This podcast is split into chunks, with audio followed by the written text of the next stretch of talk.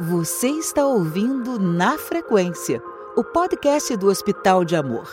A cada episódio, discussões sobre assuntos do seu interesse: inovação, tecnologia, humanização e conhecimento. Na Frequência, Bioética. Em comemoração aos 50 anos da publicação do livro Bioética Uma Ponte para o Futuro. Você será provocado a pensar conosco sobre o futuro da humanidade. Sintonize-se e construa essa ponte para o futuro. Levar conhecimento por meio da ciência e da pesquisa são alguns dos pilares do Hospital de Amor. Por isso, nasce aqui e hoje, no aniversário de 59 anos do hospital, mais um projeto. Um grande projeto de comunicação chamado Na Frequência um podcast que tem como objetivo levar informação de qualidade, diversos conteúdos de interesse e um universo acadêmico que faz parte da fundação e que agora vai fazer parte da vida de todos os nossos ouvintes. Aqui conversaremos com profissionais dos mais diferentes segmentos do hospital e vocês vão poder ter informação de ciência e de qualidade é, dos melhores profissionais do Brasil. Eu sou Henrique Moraes Prata e tenho aqui comigo Marcelo Gobo e nós começaremos hoje o primeiro na Frequência Podcast tratando de um assunto muito importante e difundido no país, e pouco difundido no país, a bioética. Um dos motivos que nos faz trazer este assunto é que neste ano o livro que marcou o início das discussões sobre bioética no mundo, de Potter, um livro chamado Uma Ponte para o Futuro, completa 50 anos. No ano em que o hospital completa 59 anos, o livro do Potter completa 50. E pessoalmente, faz 20 anos este ano que eu estudo bioética. Então, é, fico muito contente em poder falar do assunto para todos os ouvintes e todos os amigos do hospital. A cada episódio, abordaremos um capítulo desta obra que fundou o conceito de uma nova ciência moderna. Potter foi capaz de ligar bios e ethos, construindo uma ponte entre os saberes uma verdadeira ponte para o futuro. Assim, hoje nós convidamos o médico geneticista do Hospital de Amor, Dr. Henrique Galvão, para discutirmos mais sobre o tema bioética e ciência da sobrevivência. Dr. Henrique, bem-vindo, né? E gostaríamos de ouvir um pouco é, de quem é da genética, o, o que mudou nesses 50 anos. Bom, obrigado pelo convite, é uma honra poder participar. É, a gente vem observando, né, é, no dia a dia, né, do, do, do da clínica de genética, é, um desenvolvimento a passos muito largos. Né? Eu é, comecei a trabalhar com genética na graduação, isso em 2003, né? e ao longo né, desse pequeno espaço de tempo que eu venho trabalhando com isso, a gente teve muitas mudanças é, de tecnologia, até é, na prática, né, na clínica. O que, que a gente vê e o que, que a gente acompanha de pacientes vem realmente mudando muito. Por isso, né, eu acho que eu fico satisfeito de, tá podendo, de poder participar de uma discussão de bioética, no sentido de que antes da técnica ser aplicada aos pacientes, a gente poder refletir sobre o que realmente oferecer e quais os, os desdobramentos disso é, na sociedade como um todo. Então, né, muito obrigado por participar, me convidar.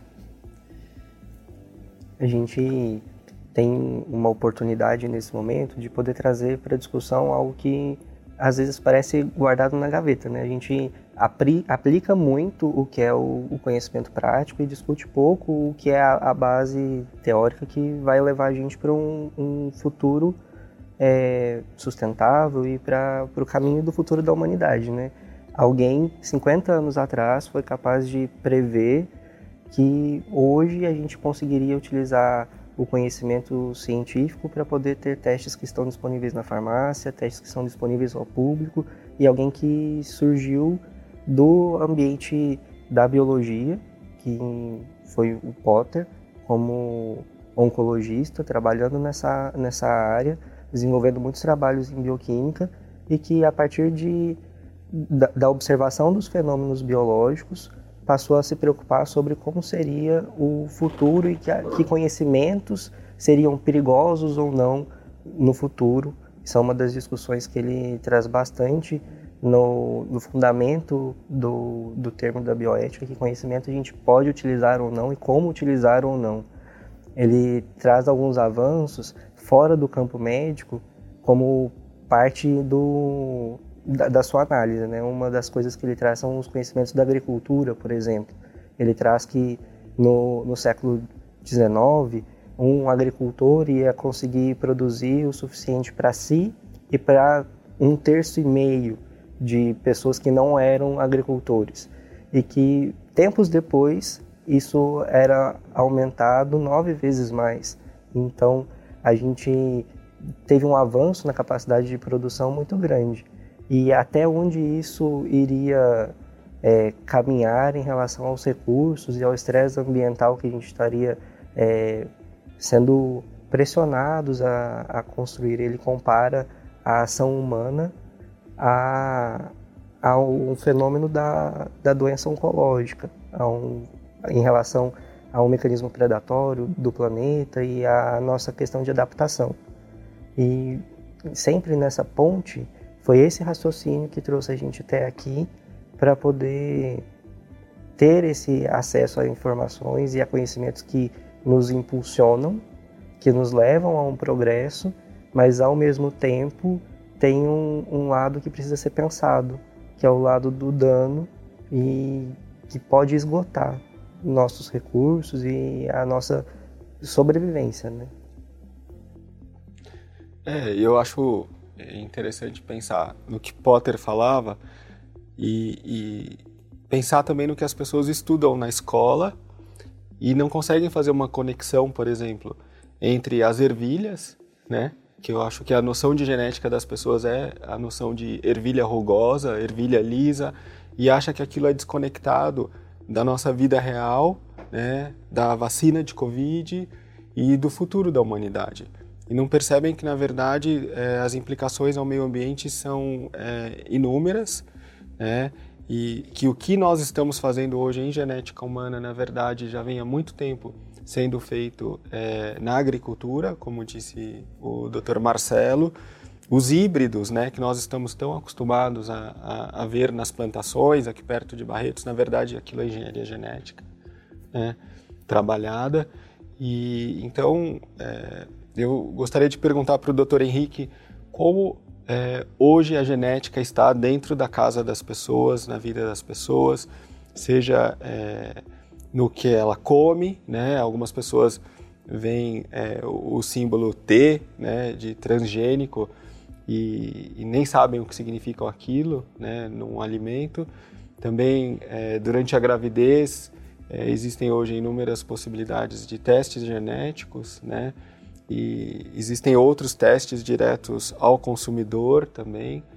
Né? E, e se puder falar um pouco da tecnologia da vacina também, que tem a ver com, com engenharia genética. Sim, bom, é, realmente, é, quando a gente via algum tempo atrás a genética como aquela coisa inalcançável, meio mística, né, de que seria é, um, um futuro promissor e que né, grande parte dos males da humanidade estaria solucionado com a utilização dessas técnicas. Na verdade, não é bem assim. Né? A gente é, tem avançado bastante, mas a gente pode ver até no próprio dia a dia, tanto que, por exemplo, a vacina né, é uma tecnologia que foi uma das vacinas, né, utilizando essa técnica é, de RNA é, tem a ver com a, com a, com, a, genética, mas ainda a gente está lutando a duras penas né, para conseguir algum sucesso nessa parte. Mas é, são várias as áreas realmente que a gente tem essa influência. É, como você mesmo falou, é, a gente hoje, grande parte das plantações, grande parte dos alimentos, eles têm algum tipo de modificação para ser resistente a algum tipo de herbicida, né, para ser produzido em larga escala. Essa questão da produção em larga escala mesmo, né, o, o, a preocupação com o ambiente que a gente tem hoje, ela advém muito do, da capacidade do ser humano de conseguir muita produção. E isso a genética tem influenciado. Né? A questão da, da, das, né, das plantações, é, mesmo produção né, de, de, de, carnes e, e, outros animais, tem essa seleção que é, seria artificial do mais produtivo. É, também na área da saúde, né, voltando, além das questões de vacina, o desenvolvimento de alguns tratamentos que utilizam é, é, é terapia gênica, né, está começando a aparecer agora. Até a questão da, da, anemia falciforme é uma das doenças que pode se beneficiar do uso né, dessa, dessas terapias. É, a parte também de testes, né, de exames, na última década a gente viu que é, conseguir sequenciar uma partezinha do DNA era muito trabalhoso, muito dispendioso. É, na última, nas últimas duas décadas isso aí né, aumentou exponencialmente também. É, e hoje a gente consegue testes baratos para diagnósticos de né, doenças raras, né, alguns tipos de câncer, né, no, no, próprio tumor. Esses testes são, é, é, aí no dia, estão aí no dia a dia. É, dessa forma a gente consegue até uma melhoria de alguns perfis, né, assim, ter um tratamento mais personalizado, eu diria, mas tem também aquele outro lado, como a tecnologia está aí disponível para todo mundo, talvez o acesso tão amplo também ele desdobra em talvez interpretações equivocadas, né? Talvez, por exemplo, se o acesso está disponível, se a pessoa consegue ir na farmácia e fazer um teste, talvez esse teste pode dar alguma informação que talvez a própria ciência não entenda muito bem do que, que se trata por outro lado, pode levar a pessoa a uma informação de que ela pode ter, né, ela vai desenvolver, tem uma probabilidade de desenvolver uma doença grávida ali para frente, mas ela não estava preparada emocionalmente para aquilo, por exemplo. É, tem alguma série de repercussões que a gente realmente merece uma discussão maior nesse momento. A questão de, por exemplo, uma pessoa tem ali um diagnóstico é, de uma síndrome que ela tem um risco de 80%, 90% de desenvolver câncer, mas essa pessoa está lá nos seus 50 anos de idade. Tem algumas contextualizações que às vezes, né, a literatura médica levou anos para chegar a determinada conclusão, que num simples laudo que vai direto para a pessoa, aquilo ali pode ter desdobramentos é, é, difíceis de serem previstos. Né? Ela pode com aquela informação. E agora? Né? Ela conseguiu o teste por conta própria, mas e o apoio que ela vai ter a partir dali?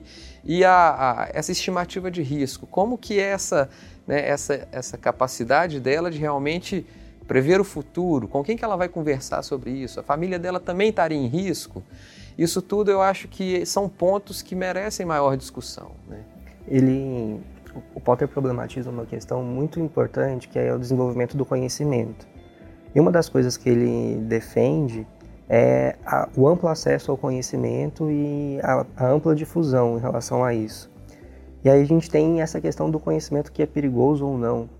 E quando você disponibiliza um resultado de um teste, por exemplo, que seria um saber detentor de quem é pertencente a quem tem a técnica, né, a quem detém a técnica, você está disponibilizando isso amplamente. Mas o que, que eu faço com o resultado disso? né, eu descubro que eu tenho uma mutação muito específica e que ela pode estar relacionada ou não a uma determinada doença X ou, ou Y. É, lidar com isso é um, um dos campos de, de estudo, né? E, e de, o que faz a gente pensar em disponibilizar ou não, qual o perigo ou não de você ter um, um, um teste, é, oferece risco, que risco é esse, né? É, eu até gostaria também de perguntar nessa linha qual é o risco do fornecimento de dados pessoais, porque hoje em dia o novo ouro do mundo, o novo petróleo são os dados, né? Enquanto aquele dado pessoal às vezes é, não tem um grande significado para a pessoa nos testes diretos ao consumidor, isso na verdade movimenta uma indústria, que é a maior indústria que existe hoje, né? E o valor econômico é inestimável. Né? E todos esses testes é, contêm cláusulas de uma cessão das informações genéticas é, para as empresas que fabricam. E isso muitas vezes não é percebido pelos usuários, né? E enquanto uma estatística talvez não faça nenhum sentido para o indivíduo singular, essa estatística numa amostra de uma população tem um grande valor, né? Seja para a empresa que é, vende os testes, que comercializa esses dados depois, seja para é, empresas de saúde suplementar, governos, né? Então tem esse outro lado que as pessoas é, não têm conhecimento e ficam no escuro, né? É, então eu gostaria de um comentário também sobre o valor desses dados, doutor Bom, Henrique. Tá, exatamente. É, é muito, muito pertinente nessa né, dúvida. É, muitas dessas empresas que elas oferecem esses testes, né? E quando eu falo esses testes, não são testes é, é, pedidos por um médico quando né, tem a suspeita de alguma doença. Na verdade, está mais difundida essa coisa e realmente direto ao consumidor.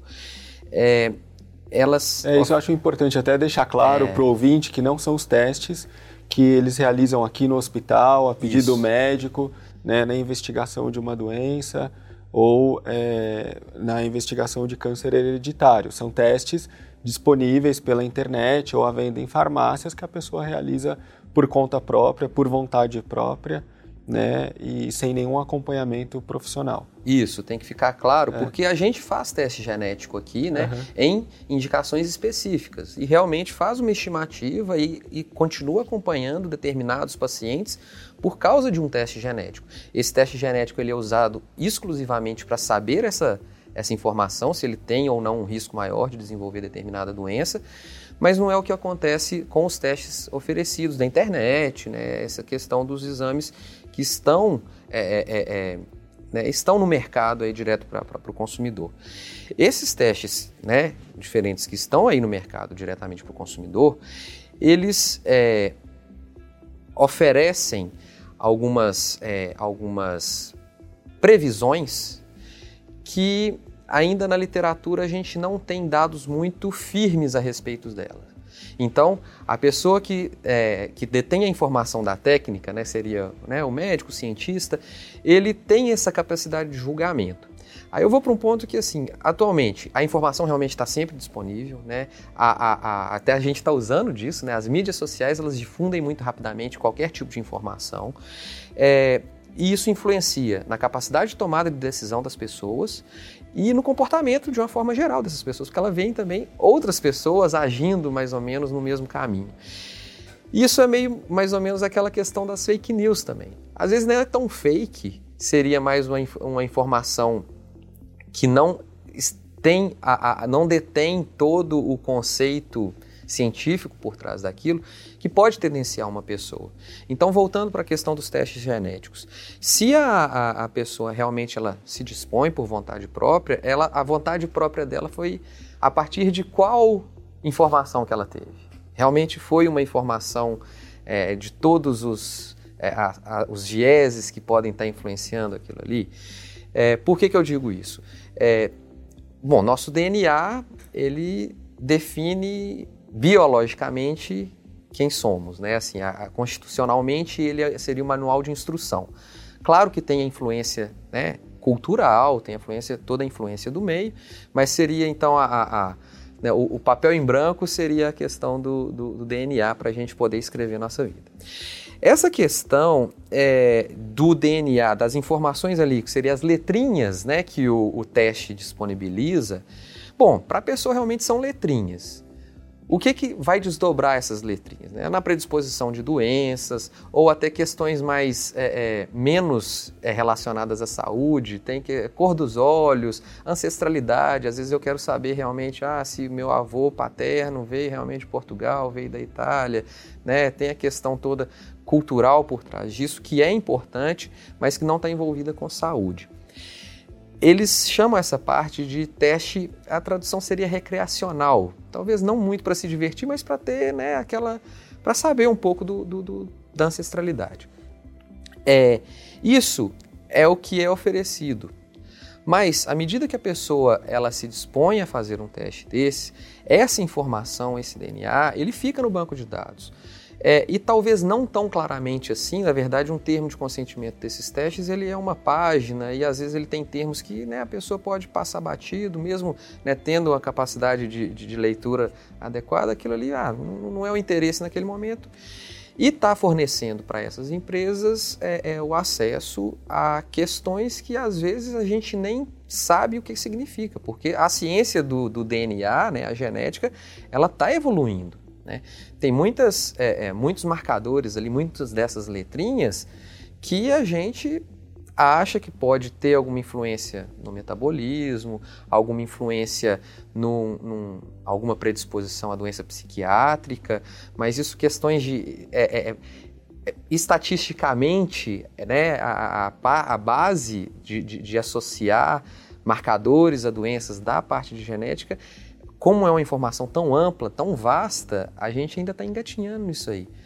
Engatinhando no conhecimento, mas ao mesmo tempo a gente pode estar tá fornecendo para essas empresas e essas empresas poderem fornecer para terceiros é, e esses terceiros poderem utilizar isso.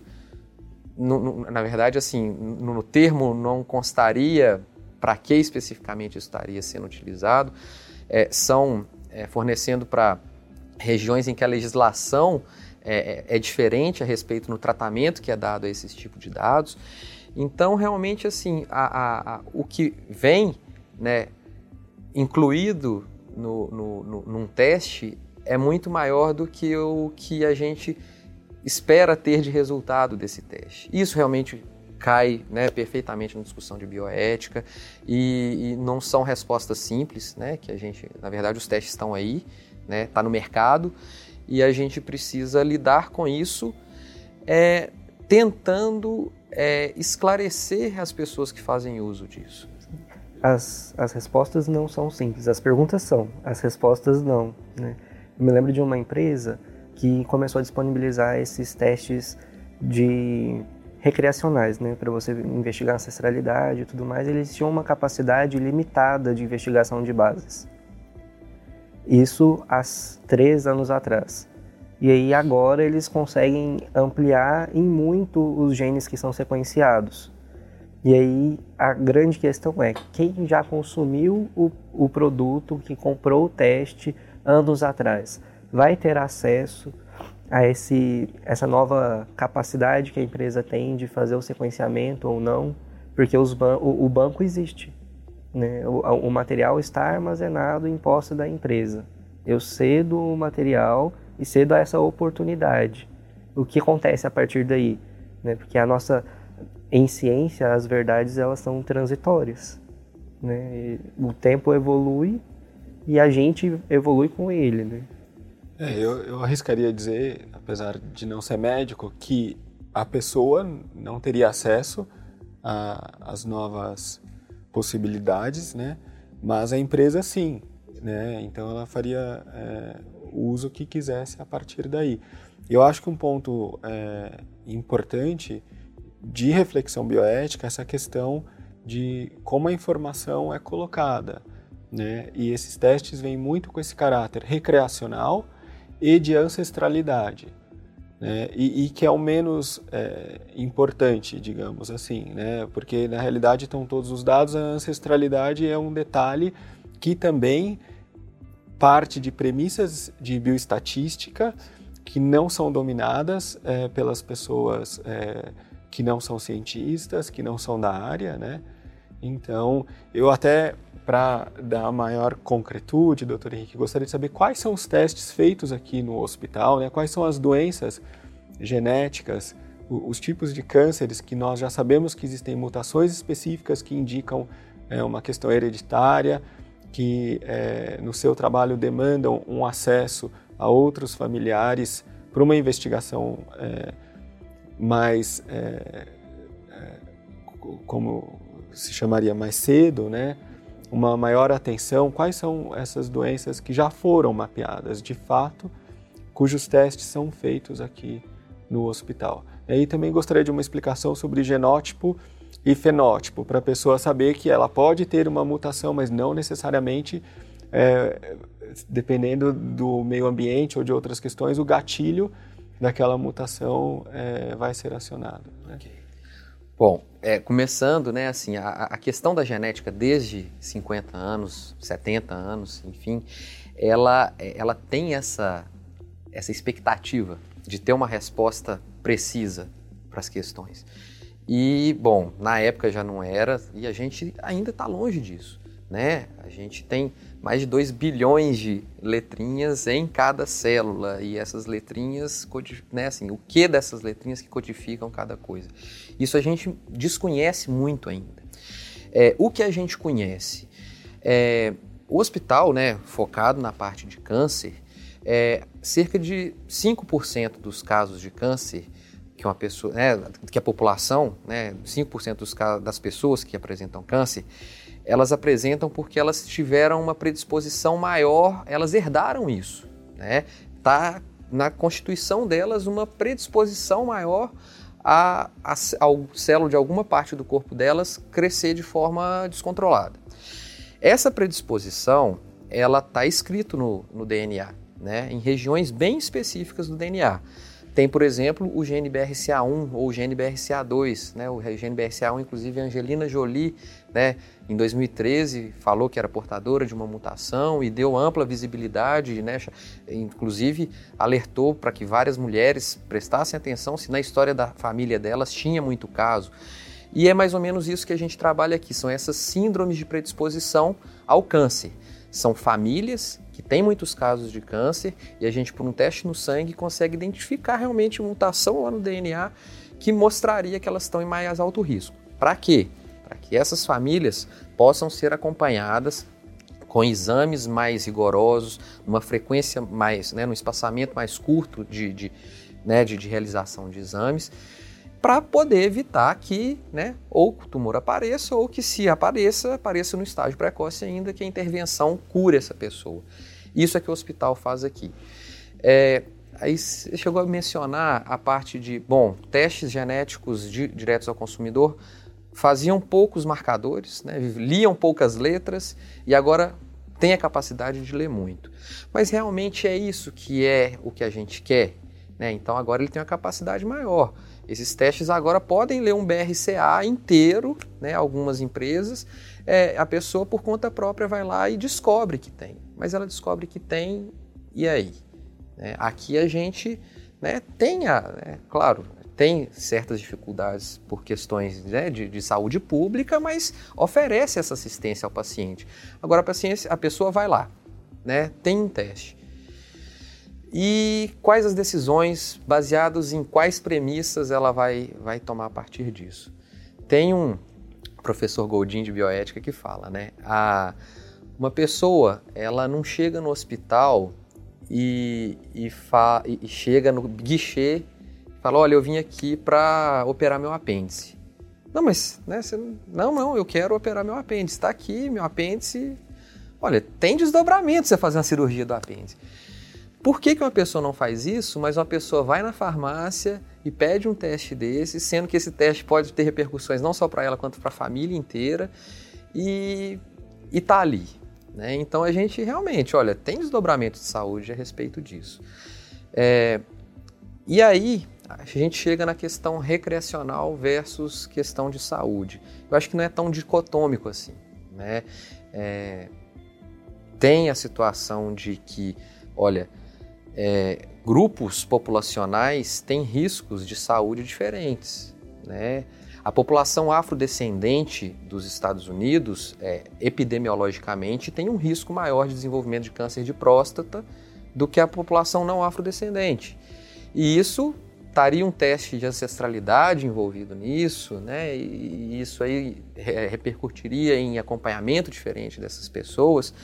Isso repercutiria em é, planos de saúde avaliando de forma diferente essas pessoas e até que ponto é, essas informações podem trazer né, tipos diferentes até de, de, de oferecimento de, de, de, oportunidade de tratamento de saúde, sabe? A gente não sabe. Né? Então, de um lado tem o desconhecimento de grande parte desse DNA, de um outro até do pequeno que a gente, pequena parte que a gente conhece, é, como tratar esses dados. Por último, é, eu queria colocar aqui assim, esse desconhecimento ele é muito grande. E a gente poderia se sentar naquela coisa de, ah, mas isso aí não vai, não vai dar muita coisa. A gente viu que é, é, a expectativa que a gente tinha de saber do DNA está muito longe ainda de uma concretude plena a respeito do, do funcionamento do, do, do, DNA. Mas isso não nos exime de, de, de, né, de uma responsabilidade a respeito dessa informação.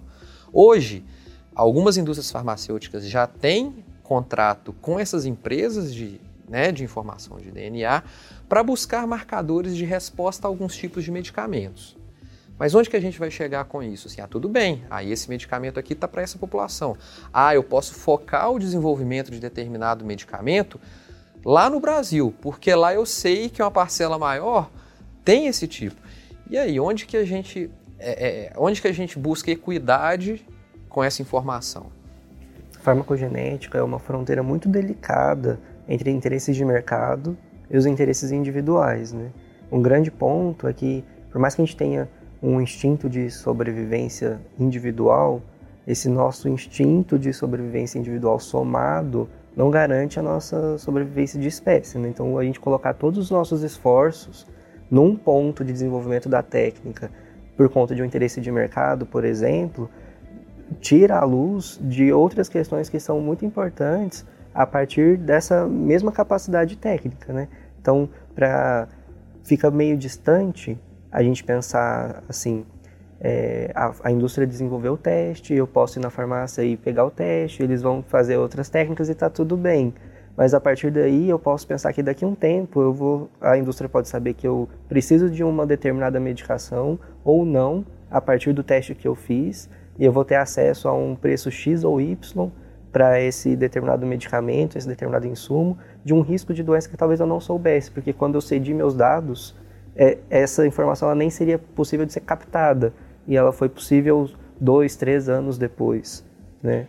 É, e eu acho que tem um outro ponto que é, as pessoas muitas vezes, quando tem essa busca por uma, um, um ponto específico, né, ou é, se esquecem do que é a vida humana, né, do que é a experiência humana, e o Potter falava muito disso, né, sobre o futuro da humanidade.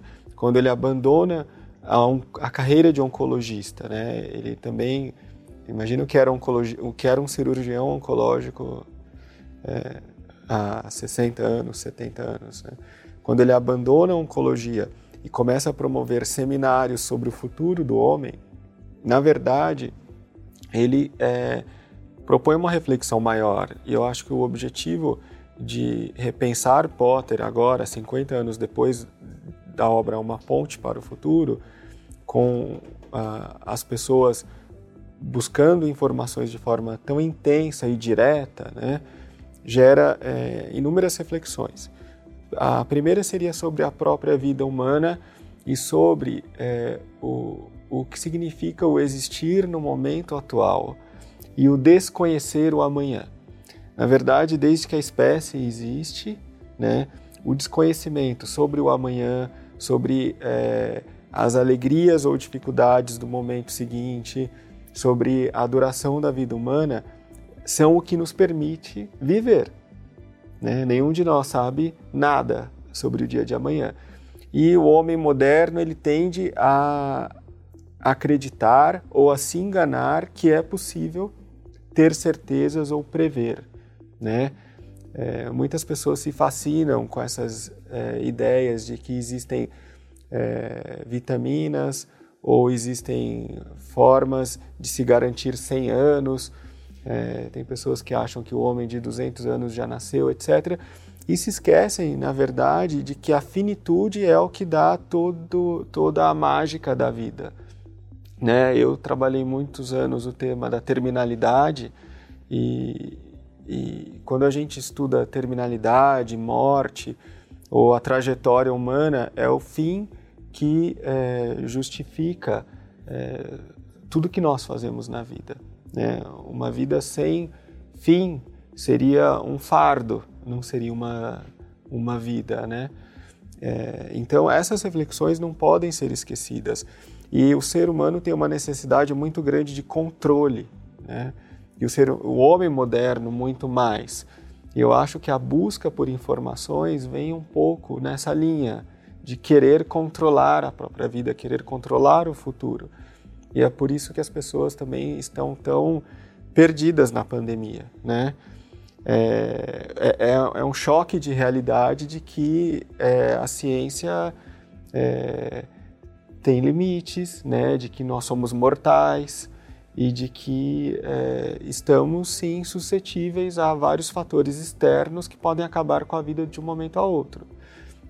Então, essa a aceitação da falta de controle sobre a vida, sobre a própria vida, ela é, não é simples para o homem moderno. Pessoas de outras gerações é, tinham muito presente de que a vida era algo é, frágil, né? E nós vivemos pela primeira vez numa outra perspectiva, a perspectiva de que eu consigo controlar tudo. E eu acredito que a busca por informações genéticas, na verdade, é, é uma outra busca de controle, como se o saber é, possibilitasse é, alterar.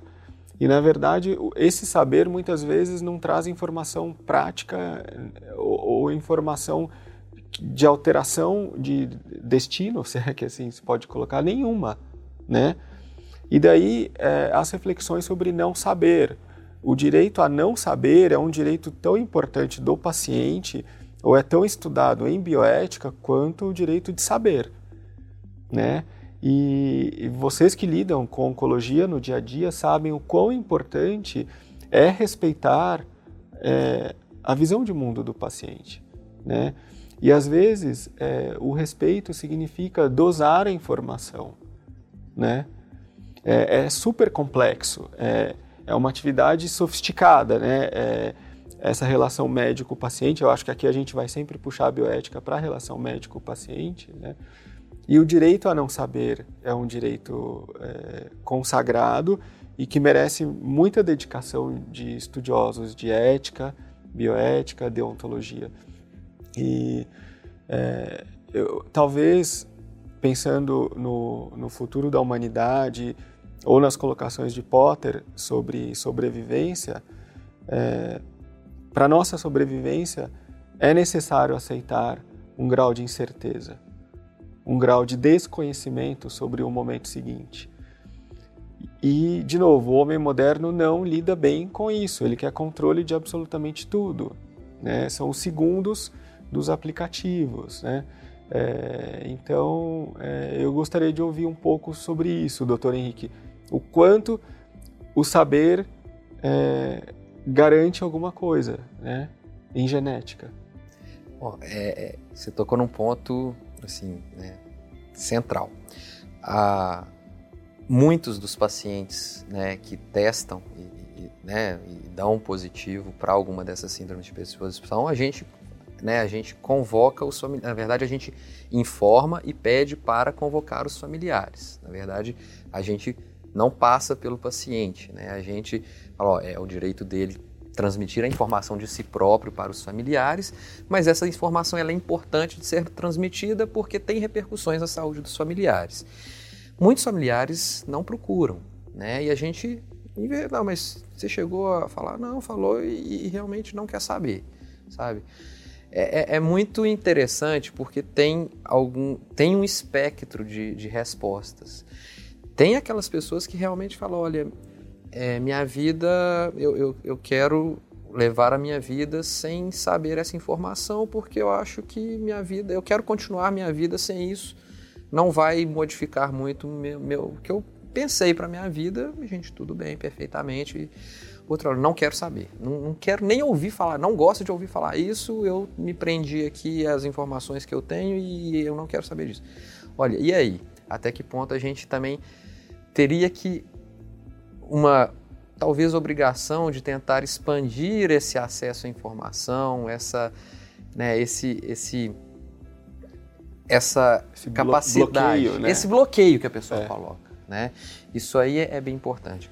Um outro ponto é essa a medicina moderna tem muito disso, né? De vender o, o, o controle, a, a imortalidade. Isso, a imortalidade. É, tem um, tem um, e os próprios médicos, né, doutor Sim. Henrique, eles enxergam a morte como um fracasso. Perfeito, é. Né? é a, isso é, desde o primeiro dia da faculdade de medicina, o que existe é uma...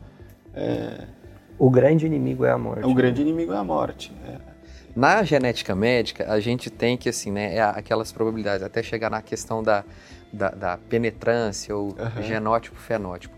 É, a gente trabalha muito, né, assim, se tem uma criança com alguma síndrome, né, de malformação e tudo, a gente busca aquela questão do padrão. Olha, se, se pegou um, um gene recessivo do pai e da mãe, então a, a, criança teve uma doença recessiva, então o risco é de 25% para futuros filhos do casal.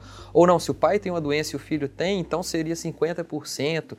Olha, 50% de pouquíssimas dessas doenças. Assim, a maior parte que a gente chama de penetrância é tem uma chance que a gente pegou da população, isso é a epidemiologia, né? A gente pegou a chance da população e vai aplicar numa pessoa só. Na pessoa só é tudo ou nada, ela tem ou não tem a doença. E essa transformação, essa coisa de falar do risco para as pessoas, para as pessoas elas sentem que, olha, então eu tenho controle de um número, né? É realmente assim, é, é, é metafísico para quase, é, né? É. E isso realmente é um, uma coisa que a medicina trabalhou muito e eu acho que o mercado, até na venda desses produtos, vende essa informação. Não é a panaceia, né? Então, é, é realmente essa discussão ela é importante, né, de ser difundida, porque é, realmente não temos esse controle. Né? É vestido, fantasiado como uma ilusão de controle né? E que não vai ser garantido. Hoje a gente vive o futuro que o Potter previu, né? Assim, é, hoje a gente está 50 anos depois do que ele começou a discutir. E a gente ainda esbarra nas mesmas questões que ele levantou lá atrás. De que a gente precisa pensar sobre isso justamente por essa ilusão do controle. Ele cita Virchow em alguns momentos falando sobre a barreira para o, a ignorância em relação ao conhecimento, né? usar o conhecimento como a barreira da ignorância para que as pessoas possam decidir, por exemplo. Só que o quanto a gente não sabe é, ma é maior e mais importante, inclusive, do que o que a gente sabe nesses pontos. Justamente porque é, é o nosso descontrole em relação ao dia de manhã, em relação ao, a como será o futuro, em relação ao, ao que vai acontecer e aonde a ciência vai chegar ou pode chegar, né? É, e é importante sempre colocar a reflexão nos termos que os filósofos e, e o Potter também colocava, que é da experiência humana, da sobrevivência da espécie, né, e, e de como nós chegamos até aqui como espécie, né? É, são é, alguns milhares de anos né, de a, adaptações e, e, adaptações físicas, adaptações é, genéticas, é, mas também adaptações ao meio né, e, e adaptações psicológicas para é, conseguir é, dar sentido à própria vida. E, e nos dias atuais, acho que também essa questão de busca por um sentido, ela se tornou, é, e aí entrando em outras discussões que a gente vai tratar aqui também, que é a, a bioética é, relacionada às redes sociais atuais, seja a instantaneidade ou o que é passado né, por imagens, é, que é essa vida de faz de conta, é, e isso tem muito a ver, na verdade, nos afeta tanto quanto é, as questões de testes genéticos, enquanto é, satisfação com a vida. O, o, homem atual também ele é, se perdeu na, na, busca por um sentido e na busca por é, uma satisfação relacionada à própria existência. Se nós olharmos há poucos anos, né, a, a vida ganhava sentido no minuto em que eu tinha minha subsistência garantida, saúde, uma saúde perceptível aos olhos, né, não é, informações é, técnicas, e momentos de lazer, né? E hoje em dia nós vivemos o oposto de tudo isso, né? É, então é, é, um momento de reflexão para o homem e para a espécie e faz todo sentido tudo que Potter falou, né? E realmente eu acho que em, em, todas as faculdades deveriam existir esses seminários sobre o futuro, mas sobre o presente do homem, né? Porque é, nós precisamos recuperar as bases da nossa experiência biológica, né? Então, é, eu, eu acho assim extremamente importante é, recolocarmos as discussões nos termos é, de 50 anos atrás, ou, ou mesmo de, de, outros filósofos, e termos aqui um, um geneticista que é, também coloca alguns pontos de interrogação né, e, e, e, nos traz ainda uma reflexão mais ampliada sobre os limites né, da própria genética. Bom, a, o contexto né, da, da, genética médica, eu acho que isso é bem trabalhado na, na, maior parte das residências aqui no Brasil, é uma visão realmente de, de é, não tão progressista, vamos dizer assim, não tão é, é, deslumbrada com o, o, o, tudo que é, né, que a gente discutiu aqui, né, assim, toda essa precisão que a gente né, conseguiria né, assim, de uma forma é, sonhada, e mais é, é, colocando no, nessas probabilidades que realmente se traduzem no, num melhor, né, numa melhor assistência à saúde. E realmente separar isso é, é, é complexo.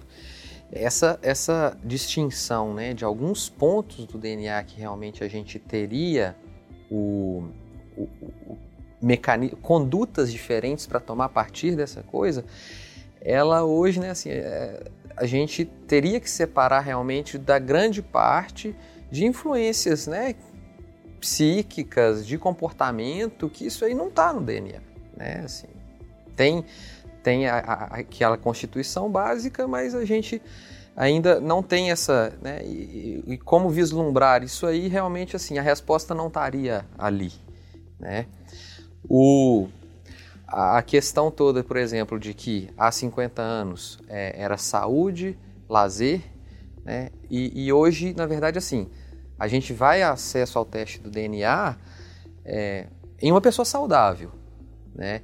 A saúde quer dizer também a não probabilidade dela vir a desenvolver algum problema no futuro. Até que ponto a gente tem esse controle realmente? Acho que é isso. O saudável hoje também está fazendo exame, né? Então. É, ou a suplementação, toda Sim. essa questão. Acho que são é, infinitas as questões que a gente pode se colocar hoje sobre o, o, né, o que é cuidar, tratar e o que é, é bem querer, viver. Né? Bem viver, é, exato. O ponto central disso, em relação à visão de saúde, envolve a questão de conhecer e não, não necessitar me adaptar. Porque a gente conhece quais são os fatores de risco para as principais doenças crônicas, por exemplo, e o que isso implicaria em uma mudança de hábito ou de modificação interna, em que o indivíduo tem que se adaptar. Só que a partir do momento que eu conheço a informação, então eu, o meu locus de controle se desloca. E aí eu coloco o locus de controle externo. E para a gente é mais confortável garantir um locus de controle externo. Né? Mas é um, é um erro. é, é. Não, muito bom. É, eu agradeço imensamente ao Dr. Henrique. Tenho, é, num próximo programa quero é, de volta para falar sobre assuntos que têm movimentado bastante a comunidade científica, né? É, é, algumas publicações. eu até no meu pós-doutorado vi algumas coisas relacionadas a quimeras e outras é, experiências. Eu gostaria é, de explicar um pouco para o público leigo é, onde estamos é, e, e, quais são os diferentes ambientes regulatórios também em genética, porque isso hoje em dia é, permite alguns experimentos em determinados países, não permite em outros, né, e, isso também é um dado muito interessante de como a regulação ela é, é pode ser nacional, pode ser de bloco, né, mas ela permite, é, em razão de soberania, alguns ambientes regulatórios diferenciados. Né. Então, eu encerro aqui agradecendo a presença do geneticista Dr. Henrique Galvão.